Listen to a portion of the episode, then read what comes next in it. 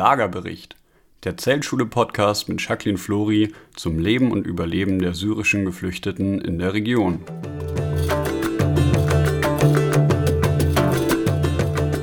Herzlich willkommen zum Lagerbericht. In der heutigen Folge möchte ich mich mit Jacqueline Flori über die medizinische Versorgung in den Lagern im Libanon und in Syrien unterhalten. Viel Spaß beim Zuhören.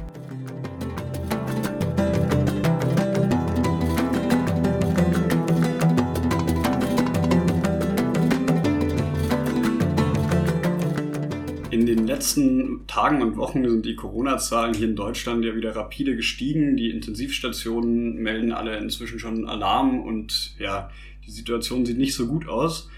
Wie sieht die Situation eigentlich im Libanon und in Syrien aus, Jacqueline? So genau kann das tatsächlich niemand sagen, weil man mag es sich fast denken, natürlich weder in Syrien noch im Libanon eine dermaßen effiziente Dokumentation der einzelnen Fälle stattfindet. Es gibt in beiden Ländern kein wirklich funktionierendes Gesundheitsministerium, das Fälle erfasst.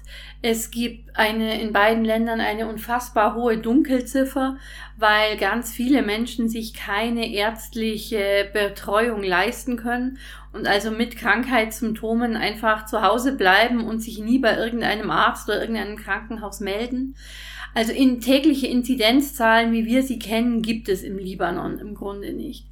Ähm, deswegen waren die, die Maßnahmen, die im Libanon ergriffen wurden, in den letzten 18 Monaten auch meistens sehr viel mehr politisch motiviert als irgendetwas sonst. Das heißt, dass es in Zeiten, wo es viele Demonstrationen und Proteste auf den Straßen gab, wurde dann wieder ein Lockdown verhängt, um da ein bisschen Ruhe in diese Situation zu bringen. Und wenn diese Phase der vielen Proteste vorbei war, dann wurde dieser Lockdown wieder aufgehoben. Mit den tatsächlichen aktuellen Zahlen hatte das nicht so wahnsinnig viel zu tun, denn die weiß leider keiner. Okay, aber wie sieht's bei uns in den Lagern aus? Hast du oder haben wir insgesamt da größere Ausbrüche, vielleicht auch mit, mit Todesfolgen mitbekommen oder gab es das? Nein, das hatten wir tatsächlich, Gott sei Dank, und wie ich auch finde, unfassbarerweise fast nicht. Also wir haben ja ziemlich früh versucht, Hilfe von überall her, wo ich mir hätte denken können, dass Hilfe vielleicht kommen könnte, auch zum Beispiel vom UNHCR erbeten und haben gesagt, was ist, wenn wir in unseren Camps Symptome haben, was ist, wenn wir Ausbrüche haben, wo können diese Menschen versorgt werden? Und haben aber von nirgendwoher Antwort bekommen. Und deswegen haben wir relativ früh selbst angefangen, Quarantänezelte zu bauen, in denen wir die Menschen zwar auch nicht adäquat hätten versorgen können, uns stehen natürlich keinerlei medizinisches Equipment oder Medikamente für Covid-Erkrankte zur Verfügung, aber wir hätten die Menschen zumindest isolieren können, sodass sie nicht das ganze Camp anstecken. Mhm. Und in diesen Quarantänezelten hatten wir jetzt in den ganzen eineinhalb Jahren die wir ja mit Corona schon weltweit zu kämpfen haben, 86 Menschen isoliert, was ich schon unglaublich wenig finde an sich. Und tatsächlich äh, hatten wir keinen einzigen Todesfall unter diesen 86 Menschen, obwohl da auch 15 ähm, ältere Erkrankte dabei waren, die also über 60 Jahre alt sind. Das wollte ich eh gerade fragen. Wie sieht denn die Altersstruktur in den Lagern aus? Weil das wäre jetzt eine naheliegende Erklärung, die ich mir irgendwie so zurechtgelegt hätte. Ja, es sind ja wahrscheinlich eher größtenteils eher jüngere ja, Leute in den ja, Lagern. Ja. Dann merkt man es vielleicht einerseits nicht oder steckt es halt besser weg. Also die Altersstruktur generell im Libanon ist eine ganz andere als hier. Das hat sich deutlich gezeigt. Wir waren gerade im Libanon als eine Spendenlieferung aus Deutschland mit ähm, BioNTech-Impfstoff eintraf. Da waren wir zufällig gerade vor Ort. Und es ging dort groß durch die Nachrichten, dass eben die Empfehlung aus Deutschland lautete, bei den über 80-Jährigen anzufangen, dann langsam auf die über 70-Jährigen runterzugehen und so weiter, so wie wir das hier aus Europa einfach kennen, wie das bei uns gang und gäbe war. Und das hat zu ähm, totaler Verwirrung vor Ort geführt, denn im Libanon gibt es keine über 80-Jährigen. Also es ist eine verschwindend kleine Gruppe. Ähm, zwei Drittel der Bevölkerung des Libanon sind unter 40. Mhm. Und Wahnsinn. ähnlich ist es auch bei uns in den Camps natürlich. Wir haben sehr, sehr wenig ähm, ältere Leute ähm, über 60 oder 70 Jahren. Der Großteil der Bewohner unseres Camps ist unter 40 und ich würde sagen fast die Hälfte der Bewohner unseres Camps sind Kinder. Äh, dennoch hatten wir eben von den wenigen Älteren auch Erkrankte, wobei wir natürlich nicht mit Sicherheit sagen können, dass das tatsächlich Covid war, weil uns zu diesem Zeitpunkt keinerlei Tests zur Verfügung standen. Die ersten Tests hatten wir in den Camps da, als es in Deutschland die Schnelltests zu kaufen gab. Mhm. Und da haben wir angefangen, hier in Deutschland Tests zu kaufen und ich habe sie kofferweise mit in den Libanon genommen. Sonst hätten wir dort wahrscheinlich immer noch keine zur Verfügung. Aber wir haben einfach Menschen, die Symptome hatten, die auf Covid hindeuteten, isoliert. Und Gott sei Dank sind alle genesen und konnten innerhalb von zwei Wochen wieder zu ihren Familien zurückkehren, ohne dass es da irgendwelche Folgen gab und ohne dass es ähm, große beobachtbare Herde gegeben hätte, wo in dieser Familie dann auch gleich fünf weitere ähm, erkranken. Und ich kann mir das eigentlich nur so erklären, dass die Menschen in den Camps einfach sehr isoliert leben. Also es geht eigentlich niemand aus den Camps raus, weil das viel zu gefährlich wäre. Man könnte in Militärkontrollen geraten, wenn man auf der Straße unterwegs ist. Und es kommt natürlich auch niemand in die Camps rein, weil was sollten Außenstehende in den Camps? Also außer uns, also meinen Kindern und mir, betritt eigentlich niemand die Camps. Und ähm, wir waren so früh es ging geimpft und beachten natürlich auch alle Schutzmaßnahmen. Und ich glaube, das hat uns tatsächlich diese Abgeschiedenheit, dieses Isoliertsein, hat uns in diesem Fall tatsächlich über diese schwierigste Zeit gebracht. Mhm. Ja, immerhin etwas, dass zumindest ja. diese schlimme Krise unsere Lager nicht ganz so schlimm trifft. Das wäre auch undenkbar, was, wenn da ja, wirklich ja, durch die Decke Ja, da hatte ich wirklich schlimmste Befürchtungen am Anfang. ja. ja. Naja, es gibt ja nicht nur Corona, es gibt ja auch ganz viele andere Krankheiten, körperliche Beschwerden und auch Verletzungen. Es sind ja vor allem auch viele Leute einfach aus, aus Kriegsgebieten, die geflohen sind. Ja. Und da würde mich schon interessieren, wie sieht es denn aus in den Lagern? Gibt es, also jetzt mal unabhängig von unserer Arbeit, da kommen wir gleich noch dazu, aber gibt es für Geflüchtete in den sogenannten wilden Camps im Libanon, aber auch in Syrien überhaupt eine Möglichkeit, irgendwie einen Arzt aufzusuchen oder im Notfall vielleicht sogar ein Krankenhaus? Also im Libanon ist es so, dass es für die Geflüchteten in der BK-Ebene ähm, alle paar Kilometer sogenannte Medizinstationen gibt, ähm, die aber wirklich nur, wo Geflüchtete sich auch kostenlos behandeln lassen können. Das sind aber wirklich reine Ambulanzen. Das heißt also, wenn ich mich ähm, in den Finger schneide und es hört nicht auf zu bluten. Oder wir hatten mal ein Kind, das sich ganz schlimm mit kochendem Teewasser verbrüht hat. Für solche Fälle kann man da hin und bekommt da eine Erstversorgung. Von wem sind die organisiert, diese Ambulanzen? Die sind tatsächlich ähm, staatlich organisiert. Mhm. Und ähm, es, das hört aber schon da auf, wo dieses Kind dann ähm, in zwei Tagen einen Verbandswechsel benötigt, denn bereits dafür ist diese Medizinstation schon nicht mehr zuständig. Also das sind wirklich nur Dinge, wo ich mich einmal Notfall behandeln lassen kann und dann nicht mehr für Familien, in denen es chronische Erkrankungen gibt, für eine, für die Betreuung einer problematischen Schwangerschaft oder was immer es da noch gibt, ist das also deswegen nicht nutzbar. Das heißt, bisher mussten die Geflüchteten im Libanon das entweder zu Hause in ihren Camps alleine und ohne Hilfe aushalten oder ähm, sie mussten, wenn sie in ein libanesisches Krankenhaus gehen, die Krankenhausrechnung selbst tragen. Und das geht natürlich dann, wie es bei uns auch wäre, in die Tausende oder Zehntausende Dollar. Das war also bisher einfach so, dass Geflüchtete deswegen keinerlei langfristige medizinische Betreuung haben. Und wir haben jetzt seit Anfang des Jahres eigene Medizinstationen.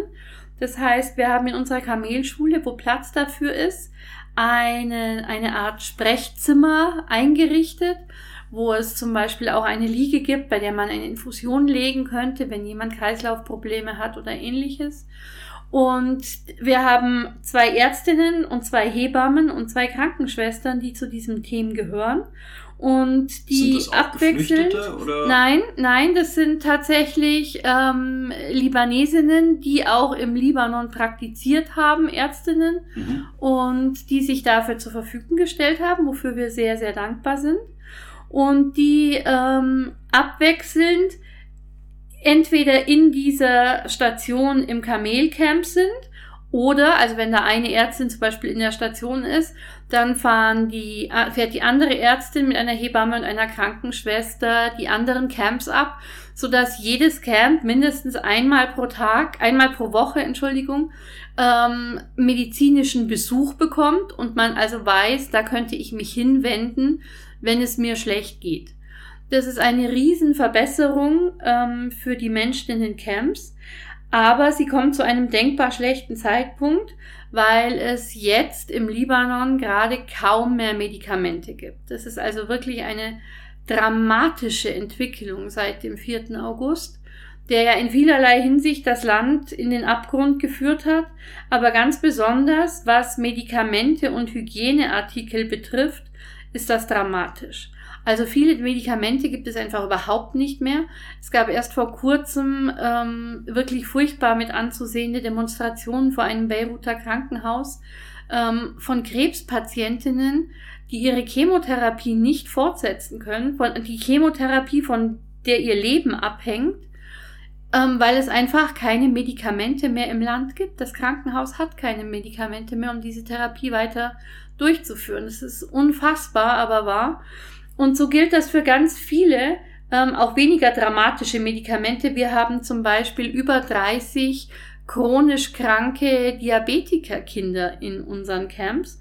Und es gibt wahnsinnig schwierig, nur noch Insulin zu finden. Und das ist wirklich sehr, sehr schlimm und das erschwert natürlich auch die Arbeit unserer Medizinstation, weil natürlich auch die besten Ärzte nichts helfen, wenn es keine Medikamente mehr im Land gibt. Und dasselbe gilt auch für so etwas Simples wie Hygieneprodukte. Ähm, Zum Beispiel Damenbinden kosten mittlerweile eine Packung 30 Dollar im Libanon. Also es ist unerschwinglich für unsere jugendlichen Mädchen und für unsere Mütter, sich dieses Basishygieneprodukt ähm, überhaupt noch leisten zu können, weil wir es kaum noch selbst zur Verfügung stellen können. Also nicht umsonst war, du weißt es selbst, du hast ähm, das meiste davon gepackt, mhm. war ein Großteil unserer 18 Koffer bei der letzten Reise bestand aus Windeln, Damenbinden und Milchpulver weil wir das im Libanon kaum mehr bezahlen können. Das hat so horrend hohe Preise dass wir es mittlerweile wirklich von hier mitnehmen müssen. Mhm.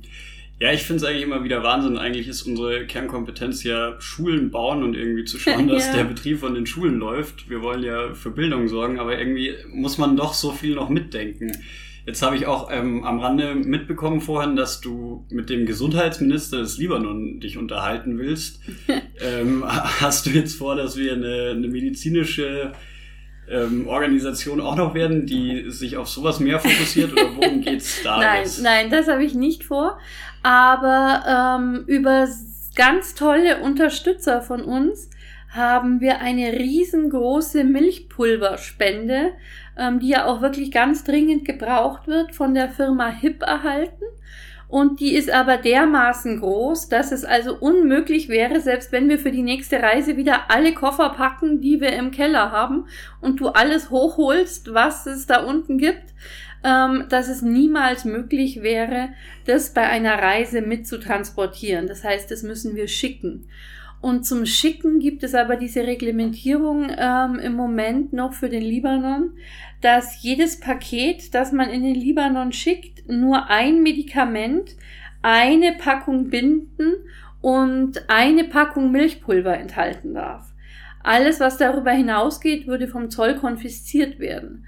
Und jetzt versuche ich gerade eine Sondergenehmigung im Gesundheitsministerium zu erwirken, damit wir eben als einen offiziellen Hilfsgütertransport ähm, diese vielen, vielen Packungen Milchpulver in den Libanon schicken dürfen, ohne dass der Zoll das öffnet und ohne dass das konfisziert wird, sondern weil wir einfach dann die Sondergenehmigung des Gesundheitsministers haben. Und das wird wahrscheinlich ein langwieriger Prozess sein, aber ich habe jetzt mal begonnen und an langwierige Prozesse sind wir ja gewöhnt. Und wir hoffen einfach, dass das klappt. Und wenn alle die jetzt zuhören, uns die Daumen drücken, wäre das bestimmt eine große Hilfe.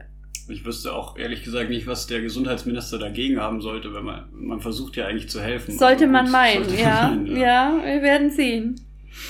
Okay, ich hätte noch eine Frage. Und zwar hast du ja erzählt, es gibt diese Ambulanzen. Das ähm, hat mich schon mal überrascht, das wusste ich nicht. Und das ist ja eigentlich sehr positiv zu bewerten. Ja. Jetzt weiß ich aber trotzdem aus deinen Erzählungen, dass diese BK-Ebene ja doch relativ weitläufig ist. Und ich stelle mir jetzt zum Beispiel vor, man, keine Ahnung, ich als, ähm, äh, ja, man, man spielt ja nicht so wahnsinnig viel, aber ich, wenn man einfach stolpert und sich zum Beispiel den, den Fuß bricht, dann kann man ja jetzt auch schlecht irgendwie fünf Kilometer zur nächsten Ambulanz genau. laufen, wenn es gut genau. läuft und die in fünf Kilometern genau. überhaupt da ist. Ja. Was macht man dann? Also ja, es gibt natürlich viel zu wenig dieser Ambulanzen, das ist völlig klar.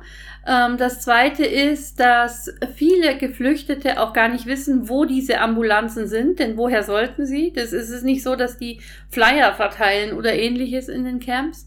Also das ist natürlich ein, ein Glücksfall, wenn man von so einer Ambulanz weiß und wenn man sie wirklich in erreichbarer Nähe hat. Aber würden die einen abholen, wenn man die anruft? Nein. Haben die irgendwie einen nein. Krankenwagen? Nein, nein, das haben sie nicht. Das haben sie nicht. Okay. Das ist ja sowieso im Libanon ist es so, dass ähm, der Staat sich aus den meisten Dingen, die für uns selbstverständlich sind, völlig heraushält.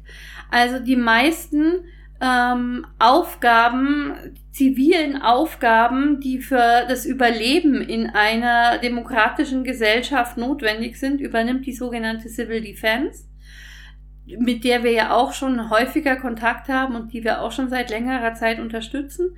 Und das ist ein Zusammenschluss Freiwilliger, die Feuerwehrwagen stellen, die Krankenwagen stellen, die das praktisch über uns, die Freiwillige Feuerwehr, managen was der Staat nicht managt. Dass es nämlich überhaupt jemanden gibt, den ich anrufen kann, wenn es brennt.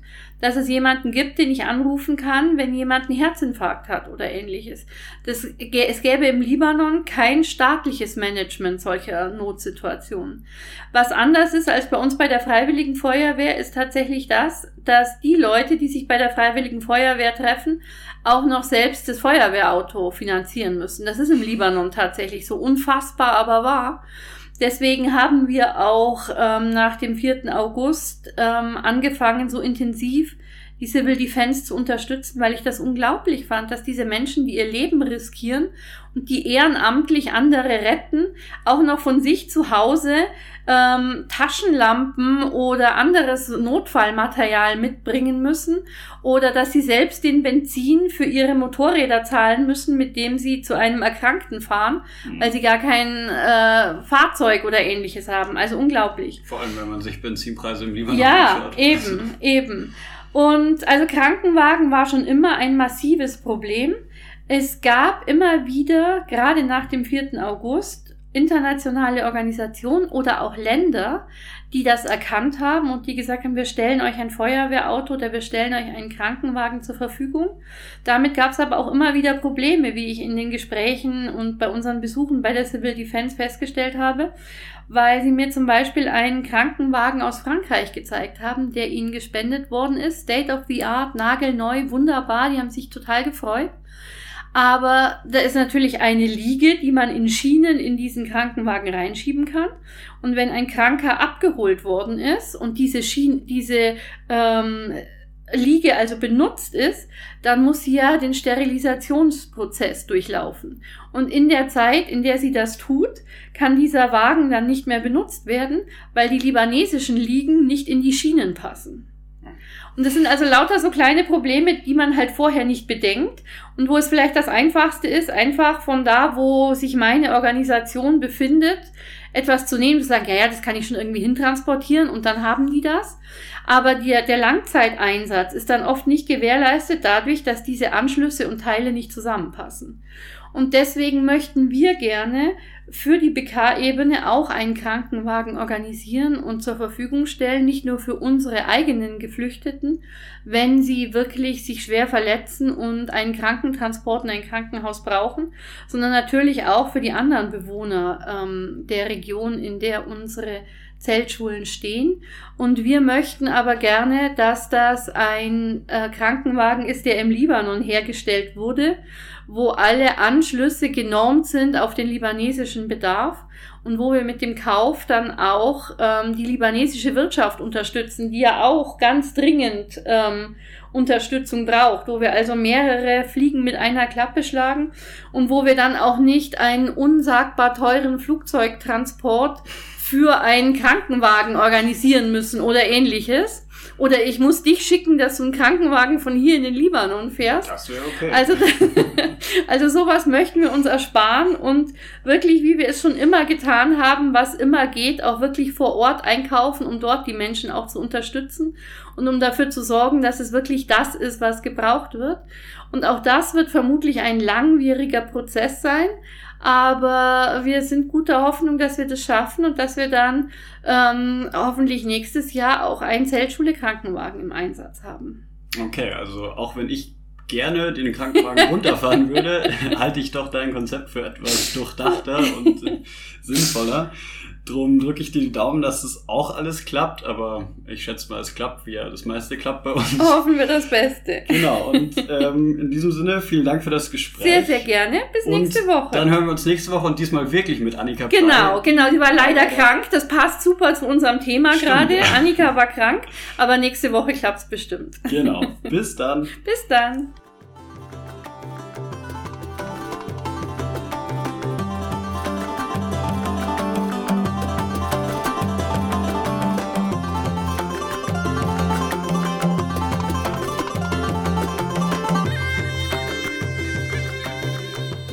Das war der Lagerbericht. Vielen Dank fürs Zuhören. Wenn Sie Fragen, Anregungen oder Kritik zum Podcast haben, dann schreiben Sie mir doch am besten direkt eine Mail an podcast.zeltschule.org. Und wenn Sie Lust haben, sich über unsere Arbeit zu informieren oder uns zu unterstützen, dann schauen Sie am besten mal auf unserer Website unter www.zeltschule.org vorbei. Dort finden Sie alle Informationen über unsere Projekte und über unsere Arbeit und außerdem auch unseren Online-Shop, in dem handgearbeitete Produkte aus den Women's Workshops verkauft werden, die sich hervorragend als Weihnachtsgeschenke eignen. Kleiner Tipp. In diesem Sinne, vielen Dank fürs Zuhören und bis nächste Woche.